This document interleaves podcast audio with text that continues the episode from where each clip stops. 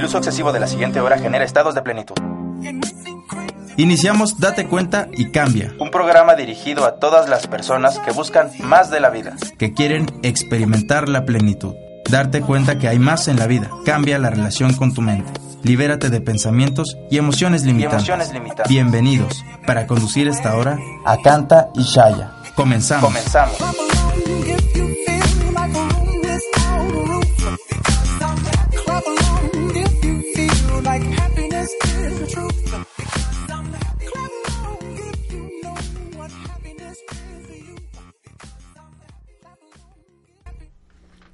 ¿Qué tal amigos? Muy buenos días. Antes que nada, una disculpa a toda la audiencia de Home Radio por este retraso en el inicio de su programa Date cuenta y cambia. Eh, pues desgraciadamente me tocó eh, un imprevisto de calles cerradas por el centro de la ciudad de Puebla y pues en el buscar cómo llegar se me fueron bastantes minutos. Pero bueno, ya estamos aquí, estamos con ustedes, estamos el día de hoy muy contentos y vamos a compartir este tema muy interesante que se relaciona con las fechas que estamos pues viviendo en pues en el en México con la celebración de de el Día de Muertos y vamos a platicar un poco acerca del tema de la creencia que tenemos acerca de la muerte y del duelo. Y para ello vamos a tener una invitada muy especial, que es una experta tanatóloga. Eh, está con nosotros Drishana Ishaya y le quiero dar la bienvenida y me da mucho gusto que podamos compartir este espacio. Ella se encuentra en la ciudad de Morelia y, y, va a estar con nosotros compartiendo a través de la maravilla del Internet. Así que bienvenida Drishana, qué gusto tenerte el día de hoy con nosotros. Muchísimas gracias. Eh, yo feliz y encantada de compartir eh, estos temas que me apasionan, porque, bueno, yo empecé con la tanatología hace 10 años y a, a base de investigación y todo, pues me di cuenta que realmente todo está basado en creencias, ¿no? Sobre la muerte, creencias sobre los duelos. Entonces, encantada de estar contigo. Perfecto. Y bueno, pues queremos que, que, la audiencia el día de hoy reflexione acerca de su experiencia y su relación con este tema que es la muerte y el duelo. Y yo creo que la mayoría de las personas ya hemos tenido esta experiencia en nuestras vidas. Sin embargo, vamos a ahondar un poquito acerca de lo que acabas de mencionar, que solo son creencias. Y esas creencias nos pueden llevar al sufrimiento. Y no se trata de que suframos, como seres humanos venimos a experimentar la vida y en ese proceso viene también la muerte. Pero ¿qué pasa con, con, esa creencia que tenemos arraigada del dolor y del dejar ir? ¿Nos puedes platicar un poquito acerca de eso? Sí, me encantaría empezar con algo que uh, hace algunos años ha estado como en boom, ¿no? Eh, desde que Elizabeth Kubler-Ross, uh, que es la creadora de la tanatología, empezó con las fases del duelo, ¿no? Entonces dice que pasamos por la fase de negación, de enojo, de regateo, ¿no? Empezamos a regatear con Dios o con los médicos, mira, si hago, sálvalo, ¿no? O si te prometo que si lo salvas, hago ciertas situaciones. Eh, después viene la depresión y al final ah, normalmente la gente llega a la aceptación. Entonces esto fue un boom. Y ah, ahora lo que yo veo es esta creencia de, bueno, tengo que experimentar un duelo, ¿no? Tengo que experimentar todas estas fases. Entonces, estoy en negación está bien. Entonces, estoy enojada también está bien. Y uh, otra de las partes es que dicen que el duelo puede durar hasta un año y medio, dos años, dependiendo de las personas. Durante estos 10 años de investigación, descubrí que esto no es real, ¿no? Eh, es como una parte de decir, perfecto, entonces, como tengo este chance de sufrir, sufro un ratito, ¿no? Un año y medio. Y todo esto es aunado a que, bueno, por ejemplo, en México tenemos estas creencias bien arraigadas de que el amor es sufrimiento. Entonces, si yo amaba a mi ser querido y no sufro, no veo, a, no le digo a la gente que estoy sufriendo, no me ven triste, no me ven de duelo, uh, no me ven desgarrándome, entonces no lo amé. Mientras más me desgarro, mientras más sufro, entonces ahí estoy demostrando mi amor. Y descubrí algo increíble. El amor es solo una cosa. Cuando tus seres están aquí, los amas profundamente. Eres feliz a su lado. Entonces, ¿qué pasa cuando se van? Me pregunté, entonces, ¿dejamos de amarlos? ¿No? Qué fuerte, ¿no? Pero es, cuando está él, soy feliz. Cuando está él, estoy contento. No está, entonces sufro. Entonces lo dejé de amar. Entonces esto es bien importante que se pregunten, ¿no? Toda la gente. ¿Realmente dejé de amar a mi familiar? ¿Por eso tengo que sufrir? Y es al revés. Cuando uno ama, uno celebra la vida de la persona. Pero ¿qué es lo que sucede? ¿Dónde nos estancamos? Primero es ah, en la codependencia. Eso es lo primero que tenemos que preguntarnos realmente. ¿Qué me daba él o ella o esa situación que perdí que no estoy cubriendo en mí mismo o en mí misma?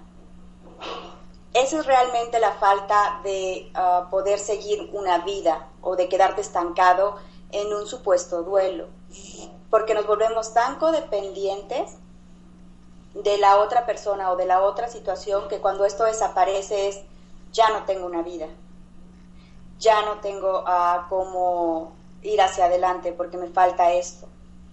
Entonces lo principal de la vida es preguntarte en este momento y en estas fechas es de toda la gente que yo amo, de todos los seres que están a mi alrededor, ¿qué me dan que si en algún punto no estuvieran, me faltaría? Porque ese es un hueco tuyo. Todos tenemos la capacidad de desarrollar absolutamente todo en esta vida, pero ese es el gran ah, asunto de todo. ¿Qué me están dando los demás que no me estoy proveyendo a mí mismo, a mí misma? Entonces, cuando te empiezas a dar cuenta de esto, te das cuenta que dependes de papá, dependes de mamá y dependes de muchas situaciones para sobrevivir en la vida. Porque estás careciendo de eso, no lo has desarrollado aún en ti. Entonces, para mí eso es lo básico. Entonces, partamos de, desde ese punto, ¿no? ¿Qué es lo que los demás nos están dando o aparentemente dando que su partida o, bueno, la fase de la muerte nos hace creer que tenemos un vacío el cual llenar. Es, es lo que estoy yo entendiendo. ¿Sí te estoy siguiendo bien? Exactamente, es así. Si te das cuenta, cuando pierdes algo es, ah, ¿y ahora cómo voy a sobrevivir sin esto, no? O sin esta persona o sin esta situación. Entonces es maravilloso porque podemos ah, darnos cuenta desde mucho antes simplemente qué me están dando. ¿Qué es lo que normalmente buscamos en una pareja? Que nos den amor, que nos den contención, que nos den seguridad. Entonces, si esto termina, se acaba la contención, el amor y la seguridad desde una creencia, porque estamos buscándolo afuera. ¿Cómo vamos a realmente a tener una vida feliz si no estamos completos nosotros? si dependemos de todo lo que se mueve en nuestro exterior para que venga y no los dé. Entonces realmente es eso y es en base a creencias, a lo que creemos que los demás nos están dando y no creemos que lo tenemos nosotros mismos. Entonces esa es ah, la pregunta principal. ¿Qué te están dando los demás que tú crees que no tienes? Así es. Pues audiencia están escuchando, esa pregunta de reflexión yo creo que es, es muy fuerte para todos los que nos están escuchando, pero sí los invito a que vayan un poquito adentro y se la respondan. Yo sé que es natural que haya dolor cuando un ser querido se muere o fallece, pero el punto que estamos tratando de explicarles aquí es que puede haber dolor, pero sufrimiento ya es una elección y es porque estamos poniendo atención en esa creencia que algo nos va a faltar, que nos van a que vamos a extrañar porque tenemos un vacío dentro de nosotros. Y eso es en lo que hay que reflexionar y darnos cuenta cómo es nuestra experiencia acerca de este tipo de, de creencias y las pérdidas, porque como ahorita lo dijo Drishana, las pérdidas no solamente son que las personas fallezcan, Pérdidas pueden ser muchas situaciones y muchas experiencias en esta vida. Y la relación que tenemos con ella se basa conforme a nuestras creencias. Culturalmente también la creencia de la muerte y del duelo es diferente en los países, es diferente en México que en Europa o que en los países de África. Es diferente conforme a lo que nosotros creemos que está bien y cómo se debe de ver, pues el enfrentar la muerte de un ser querido. Y vamos a seguir platicando de este tema con Drishana y me gustaría mucho si nos puedes platicar un poquito acerca de lo que tú experimentas con pues con toda la convivencia que has tenido con personas que enfrentan este tipo de situaciones. Yo sé que la tanatología es para ayudar, para acompañar y para hacer más fácil el camino a decir adiós, tanto a las personas que se marchan como a las personas que se quedan. En tu experiencia, es más fácil a las personas que se van que las personas que se quedan el enfrentar este cambio en la vida del ser humano que es simplemente trascender? Es, esa pregunta es maravillosa. Con respecto a mi experiencia durante estos 10 años, uh, yo estuve en el hospital infantil y para mí fue bien claro, ¿no? Yo creé un nuevo método que se llama Reencontrando la Paz, es una nueva tecnología. Y fue justo en base a esto, dije, si puedo ayudar a una persona que está perdiendo un hijo, puedo ayudar a cualquier pérdida, ¿no? O sea, cualquier cosa sería mucho más simple. Y durante este tiempo uh, me di cuenta de que cuando los papás están honrando la vida de su hijo o de esa persona y están haciendo absolutamente todo lo que está en sus manos para apoyarlo, ya sea en su enfermedad o en su proceso, la gente queda en paz, no vive este duelo de la misma manera, porque saben que están haciendo todo. Y hay esta parte de culpa y eso para mí es maravilloso ver que la culpa igual sigue siendo solo una creencia. Por ejemplo, me decía una madre, es que si yo hubiera sabido antes de que, de que sucediera o que ya no pudiera curar el cáncer de mi hijo, hubiera sido diferente. Y para mí fue bien claro decir, ¿Es, ¿eres médico? No, entonces no podía saberlo. Entonces hiciste justo lo que tenías que hacer como madre. Y eso ah, para todas las personas que en este momento están perdiendo a alguien es, en este momento estás haciendo todo lo que está en tus manos, en tu alcance, para apoyarlo y amarlo. Si la respuesta es sí, síguelo haciendo. No hay más que puedas hacer. Si la respuesta es no, bueno, ¿en qué manera puedo apoyarlo? Donde yo sienta que estoy dando y tampoco tenga que dejar toda mi vida. Porque es bien común que la gente que vive fuera se sienta más culpable que los que están cerca de la familia. ¿Por qué? Porque yo estoy fuera y no puedo dar, lo único que puedo hacer es aportar a lo mejor económicamente, a lo mejor nada más puedo hablarle y decirle que, que lo amo. Eso es suficiente, lo que tú ya estás haciendo. Y para las personas que están eh, en fase terminal o que están enfermos, es bien claro el poder expresar exactamente cómo están Muchas veces tenemos al familiar aquí y ya estamos, es que cuando se vaya, es que cuando ya no esté, sí, pero en este momento está aquí. ¿Lo estás disfrutando en este momento? Estás dando, lo que va a venir no lo sabemos, porque realmente no sabes cómo se va a desenvolver tu vida después de. Lo único que puedes tener claro es lo que sí puedes hacer en este momento por él. ¿Qué es lo que ocupa? ¿No? Muchas veces es, no le digo a mi familiar que está perdiendo su vida porque entonces se va a deprimir y va a ser más rápido. Yo les pregunto, ¿de quién es la vida? ¿Es tuya o es de él?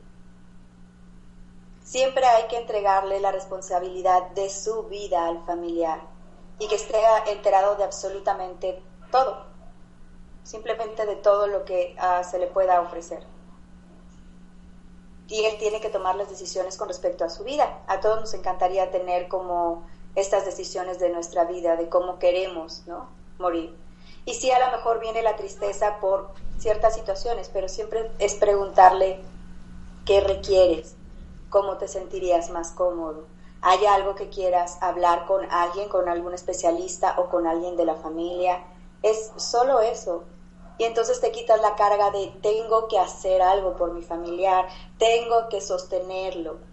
Es maravilloso simplemente agarrar la responsabilidad que le toca a cada uno como familiar y que eh, el que está en esta etapa decida gran parte de, de, lo que él decida para su vida y para su muerte, para su bien morir. Y se basa solo en las creencias. solo en eso. Y Drishana, si ahorita hay alguien que nos esté escuchando, que esté atravesando por esta parte, ya sea por la parte de apoyo, de familiar que está apoyando a alguien que está en este proceso de muerte, o alguien que ya sabe que es que tiene un pronóstico de muerte, digamos seguro, porque todos vamos a morir, ¿qué podrías aconsejarles? Primero, es bien importante eh, que si ya hay un, uh, un pronóstico así, es que la familia se junte. Eso es lo más importante, ¿no? Que la familia se junte y platiquen qué rol va a jugar cada uno, qué es lo que cada uno puede aportar. Quizá va a haber alguien que pueda aportar más horas, ¿no? O más tiempo porque tiene más tiempo disponible y hay quien tiene uh, menos tiempo para asistir a su familiar. Entonces es realmente ver qué puede dar cada uno y no entrar en el juego de yo voy a dar más, tú das menos, sino estar todos conscientes de lo que cada uno puede aportar. No importa lo que sea, solo puedo aportar amor por teléfono, aporta amor por teléfono. Es igual de valioso que la persona que está 50 horas ahí en la semana, ¿no? Es exactamente lo mismo. Eso es lo principal. Primero la familia. Y después, ya que todos están realmente organizados y cuáles son sus necesidades, es importante que busquen ayuda tanatológica. ¿Por qué? Porque en el proceso o en el camino uh, es bien sutil esta parte de cómo empezamos a engancharnos con el sufrimiento, como tú lo decías. El dolor es necesario, pero también confundimos la parte de dolor. El dolor es físico y es el que nos avisa si hay alguna parte de nuestro cuerpo que está mal y que hay que ir con el médico. Y el sufrimiento es opcional, puedes pasar todo esto desde la paz. No tiene por qué haber sufrimiento. Muchas veces es por aquello que no dije, por aquello de lo que estoy arrepentido. Bueno, si en este momento tienes a tu familiar, hazlo. Simplemente dilo. No, uh, muchas veces nos quedamos con cosas porque no quiero ponerlo triste, no quiero que sepa lo que estoy pasando. Y muchas veces es mucho más sano simplemente ir con tu familiar y decirle, realmente estoy experimentando esto, ¿no? Eh, estoy sintiendo que estoy perdiendo esto en mi vida y compartirlo con ellos. Y a lo mejor él también tiene muchas cosas para ti. Para mí eso es lo principal y puede ser llevado en una paz realmente hermosa y en, eh, y en una uh, organización linda como familia, porque eso puede unir mucho a las familias porque ahí no se trata de ninguno de ellos, se trata de lo que cada uno puede dar, lo que uno, cada uno puede servir a su familiar. Entonces, cuando realmente lo haces desde esa zona de amor, cuando ellos parten, lo único que te queda es satisfacción de haber dado lo que tuviste que darle en vida. Y ya no hay como toda esta parte de, ay, se hubiera hecho y se hubiera vuelto, ¿no? Cuando tuve la oportunidad. Y para las muertes uh, que son más repentinas, ¿no? Como accidentes y este tipo de, situaciones, es ver y honrar a, tu familiar. ¿Qué te dio en vida? No, pues me dio felicidad, siempre me dijo que fuera adelante y normalmente siempre vamos hacia atrás.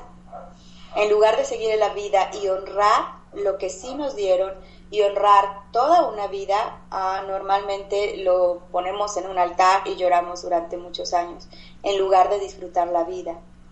Ellos ya no tienen un cuerpo, no tienen una vida, pero la viven a través de todos nosotros, a través de toda su familia. ¿Cómo quieres que tu ser querido viva su vida a través de ti? En sufrimiento, en pobrecito o en felicidad porque ellos siguen viviendo a través de nosotros. Somos su sistema familiar. Ellos viven a través de eso.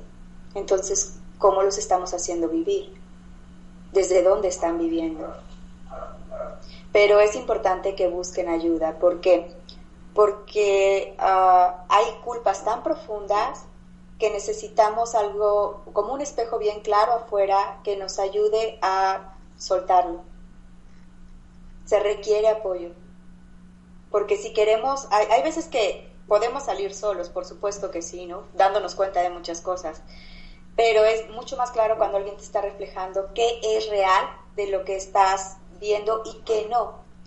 Porque normalmente eh, lo que hace nuestra mente, lo que hace nuestra vida es resaltar todo aquello que no hicimos. ¿no? y lo magnifica. Entonces se magnifican las emociones, se magnifican muchas situaciones que quizá no eran reales, sino a las memorias se van dispersando y se van haciendo realmente irreales y empiezan a hacerse a través de las creencias.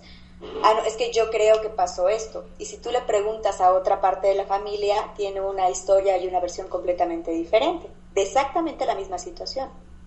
Entonces es bien hermoso tener a alguien que palpe y ponga claro cuál es la verdad de la situación.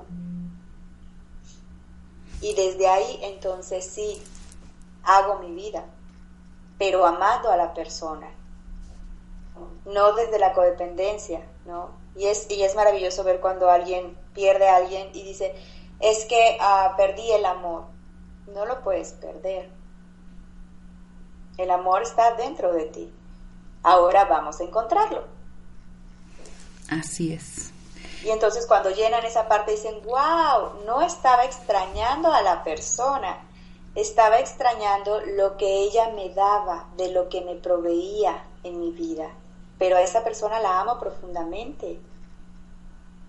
Extrañaba esa parte que se llevó, que yo creí que era mía, que él me daba, y una vez que la encuentran dentro, lo único que tienen para cualquier ser que haya partido es amor y es gratitud y es honrarlos. Y entonces vives la vida intensamente por ese amor hacia ellos. Ya no la vives desde el sufrimiento, la vives desde la gratitud. Y es muy interesante esto que estás tocando. A mí me deja mucho porque la muerte a veces es como un tabú. No platicamos de ella, como que evitamos el tema y realmente son tantas creencias que se deslindan de ella que es la que las que acabas de mencionar son grandiosas como la culpa, el arrepentimiento, el ese si hubiera que escuchamos tantas veces a lo largo de nuestras vidas y le ponemos muchísima atención sin darnos cuenta, porque es un hábito, porque estamos acostumbrados a escuchar y a creer que es real ese comentario. Y nos jala a emociones de tristeza o de enojo o simplemente de miedo, de miedo por lo que creemos que no es conocido, como es una pérdida. Ese, la palabra pérdida nos hace sentir ese miedo. ¿Por qué? Porque creemos que así debe de ser. Y sin embargo, todo, como lo estás platicando, todo está dentro de nosotros. No hay nada que podamos perder realmente ni siquiera a una persona podemos perder, porque la persona nunca se va a perder. Simplemente a lo mejor dejes el cuerpo físico, pero es imposible que un ser deje de existir. Y como lo dices tú, siendo tu familia, pues lo honras cada día que estás disfrutando la vida, que estás viviendo al 100% y que estás honrando el hecho de tener eh, la oportunidad de respirar y de estar en este mundo. Entonces es súper interesante el abordar la muerte como otra fase más del ser humano. Nosotros nacemos, crecemos, nos reproducimos, morimos y no pasa nada. No hay ningún tabú con esa parte que también vamos a experimentar algún día. No sabemos cuándo, quizás, algunos quizás sí sepan cuándo, pero realmente nada está dicho. Todo puede suceder y lo que también me deja mucho esto que acabo de escuchar a través de ti es Da siempre el máximo. Da la mejor versión de ti mismo para todas las personas a tu alrededor, para todos los seres con los que convives, para tu familia. Dales todo el amor que sea posible, todo queda, que se quede aquí, como decía la canción, en vida, hermano, en vida. Aprovecha cada momento que tienes y vive lo presente, vívelo al máximo. Y con eso no puede haber ningún tipo de, de arrepentimiento o culpa. Y si llega el diálogo te vas a dar cuenta enseguida que es solo eso, es un diálogo, no es algo real. Porque estás viviendo al máximo y estás dando lo mejor de ti, la mejor versión de ti mismo. Entonces la invitación es a que tú te des cuenta, amigo, amiga, que hoy por hoy puedes dar lo mejor de ti a todos los seres que te rodean. Si estás atravesando por este proceso de muerte, de tuya o de algún familiar, quédate con esto, da lo mejor de ti, da todo el amor que puedas. Y eso te va a llevar a experimentar muchísima, muchísima paz y mucha tranquilidad. Y pues bueno, Drishana, me gustaría que compartieras un poquito acerca de cómo podría las personas dejar de poner atención a tantas creencias de la muerte, del duelo. ¿Cómo tú les aconsejarías que, cambiaran ese enfoque? Para mí, uh, esto es algo maravilloso porque lo manejo con mis pacientes el gran, la gran cosa que detiene a la mayoría es qué va a decir, qué van a decir los demás si no me visto de negro. Eso es, o sea, es increíble, pero es la verdad. Lo que detiene a la gente a vivir realmente es lo que la familia dice o la sociedad les dice. Es, uh, seguramente ya lo olvidaste porque ya no te veo tan triste, ¿no?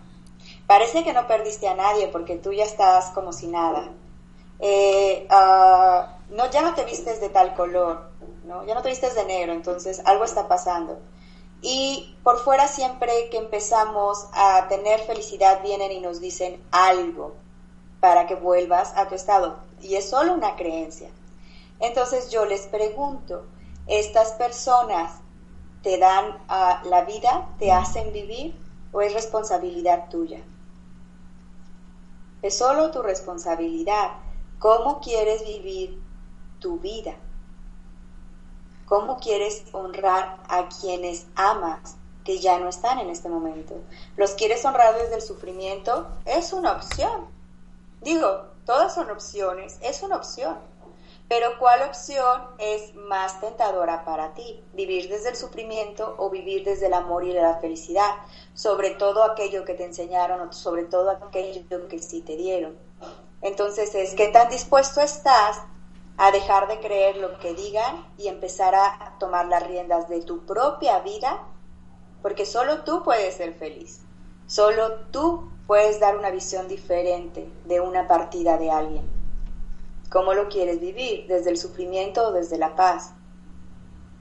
¿Lo quieres vivir desde la paz? Maravilloso. ¿Qué si tienes de esa persona? ¿Qué si te enseñó?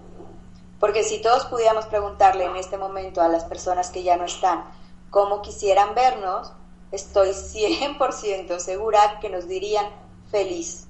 Quiero verte feliz. Sería lo más maravilloso para mí.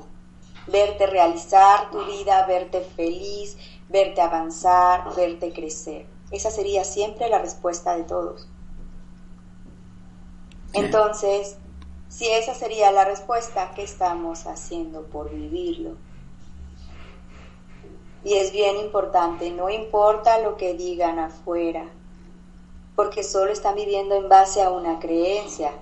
Tú hoy tienes la oportunidad de darte cuenta que es solo una creencia, que te lo dice alguien que ha estudiado esto y ha, investigado con millones de personas realmente que no existen los duelos, es solo la creencia de cómo debería de amar a una persona. Y eso no es la verdad. La verdad es la felicidad y es el amor. Por eso los mandaron hacia nosotros, para que los amáramos. Porque si hay, ah, si hay sufrimiento a través de esa persona es porque lo amaste, pero la creencia es la que te hace sufrir, no el amor. Eso hay que dejarlo bien claro. El amor es amor aquí y en todo el universo. Es solo una cosa. Amaste realmente a la persona, entonces sé feliz, porque cuando estás sufriendo, estás dejando de amarla. Cuando sufres por alguien es porque no lo amas. No hay amor hacia él. Excelente. es maravilloso, solo una creencia. Entonces cuando te des cuenta que vas para la cama y ya, oh, uy, lo amo, vamos a vivir. pero estamos súper programados y a veces no, no, yo me doy cuenta que esto que digo a veces no, no es fácil para la gente mirarlo, decir, ay, es que llevo muchos años, ¿no? Sufriendo, entonces, ¿cómo me dices esto? Y es, ah, ahora es el momento, así tenía que ser, fue perfecto para ti, pero hoy puedes darte cuenta que hay una forma diferente. Y es honrar la vida, honrar eh, el, a tus seres amados. Es solo eso, solo honrarlos y amarlos. Que tanto los estás amando, que tanto estás viviendo. Así de simple, ese sería mi consejo. Qué maravilloso. Pues amigos y amigas, ya escucharon el, el consejo de Drishana. El amor siempre va a estar, el amor no se muere, el amor es, es intocable, así que simplemente vive tu día a día, tu momento a momento amando y deja a un lado las creencias de cómo debe de verse. Simplemente ama. Si, si tú estás atravesando por algo así, por una, un proceso de muerte, pues te invitamos a que busques la ayuda de un tanatólogo para que te ayude a, a ver más claramente lo que está pasando en tu vida y que puedas explorar más profundamente quién eres tú. Y desde ese espacio, pues seguir viviendo, porque estás aquí. Y, y solamente tienes este momento para experimentarte y para experimentar a todos los que te rodean. Y es muy padre hablar de este tema libremente y abiertamente. Y yo estuve leyendo mucho, bueno, un poco acerca de tanatología, un poco acerca de lo que nos dijiste de las fases que nos compartiste del duelo. Y también leí que hay una parte que muchos seres humanos enfrentan, que es el bloquearse y que es el reprimirse, que es el, agarrar un rol de la figura fuerte, de la piedra, de, de donde todos se agarran, y, no quiere decir que estés en paz con la situación que está sucediendo, sino que adoptas el rol de la fortaleza y reprimes todo aquello que tú estás experimentando. ¿Para ellos tendrías algún consejo en especial? Sí, ah, esa parte es maravillosa porque siempre hay alguien en la familia que agarra este rol. Y para mí es preguntarles, ¿estás ah, sintiendo menos la pérdida? No, no hay fuertes, no hay tengo que ser la piedra, eres un ser humano. Y la, la manera más increíble que existe de dejar ir cualquier emoción que se esté moviendo es a través del llanto. Entonces normalmente estas personas no lloran. Retienen a todo el mundo, cargan a todo el mundo y hay algo bien claro que he visto en patrones con respecto a los que agarran esta postura, que tiempo después viene una situación que los derrumba y es muy difícil que vuelvan a levantarse. Entonces yo recomiendo que no exista el fuerte, que si en un momento tienes ganas de llorar, llores. Y esto es para todos los que estén en eso. Normalmente pasan, ah, lloran un momentito y siguen, y lloran un momentito y siguen. Entonces es como como ver zombies, ¿no? Solo a ratitos lloro. La mayor manera de desahogarte es llorar. Por pena a veces no lo hacemos. Simplemente siéntate, enciérrate en tu cuarto, en el carro, donde te sientas cómodo y llora. Pero no medio llores, desgárrate. Hasta, hasta el punto en donde todos hemos llorado a este punto, en donde hemos llorado tanto que es como, ah, viene esta, este descanso realmente. Entonces ahí es donde tú realmente estás alerta, donde realmente puedes ayudar y servir a tu eh, familiar. Esto es para todos. Si, te, si eres el fuerte de la familia, no lo hagas. Llora.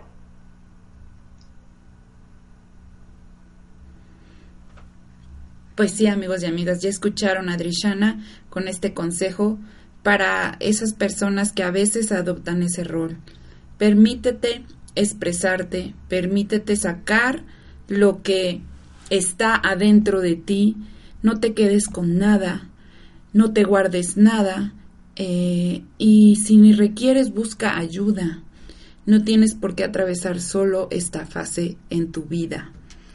Y cualquier creencia que salga o que brote en relación a la muerte o al duelo, estate alerta, obsérvate. A lo mejor no estás atravesando por esa situación, pero tienes hoy la oportunidad de darte cuenta tú cómo experimentas eh, la relación con el pensamiento de la muerte y con el pensamiento del duelo. Hoy te invito a que hagas un chapuzón adentro y descubras si hay algún tipo de miedo, hay algún tipo de cosa que se mueve cuando se habla de la muerte y del duelo. Y simplemente es para que lo observes y lo dejes ir no tienes que hacer nada al respecto. Simplemente estarte presente, estar dentro de ti y experimentar tu día a día. Y pues hoy se nos ha ido el programa muy rápido por obvias razones, pero les agradezco mucho que hayan escuchado esta parte de las creencias de la muerte y del duelo y agradezco mucho a Drishana el haber acompañado este programa, el habernos compartido toda su experiencia, todos sus consejos y pues quisiera saber si tienes eh, algo para despedirte del público.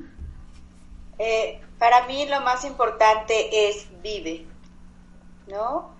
Más cuando ah, en mi experiencia que has estado tan cerca de tantos procesos, has visto morir tanta gente en diferentes situaciones y es solo vive. El proceso de muerte inicia en el momento de la fecundación.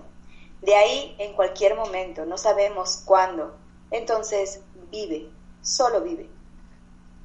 Gracias, Drishana. Muchísimas gracias por, por este espacio que te abriste, por compartir con nosotros. Eh, un placer haberte tenido en el programa desde Morelia. es un gustazo, de verdad. Y pues a todos los amigos y amigas de Home Radio que están escuchando tu programa Date cuenta y cambia, nos escucharemos la próxima semana. Como siempre les dejo mi teléfono 637 9662 y mi correo electrónico a canta con k arroba. Para cualquier duda, pregunta o si quieren contactar a Drishana, pueden hacerlo a través mío y con muchísimo gusto los pongo en contacto. Si tienen alguna sugerencia, también eh, el correo está súper abierto y las líneas también. Me despido y nos escuchamos la próxima semana en su programa Date cuenta y cambia.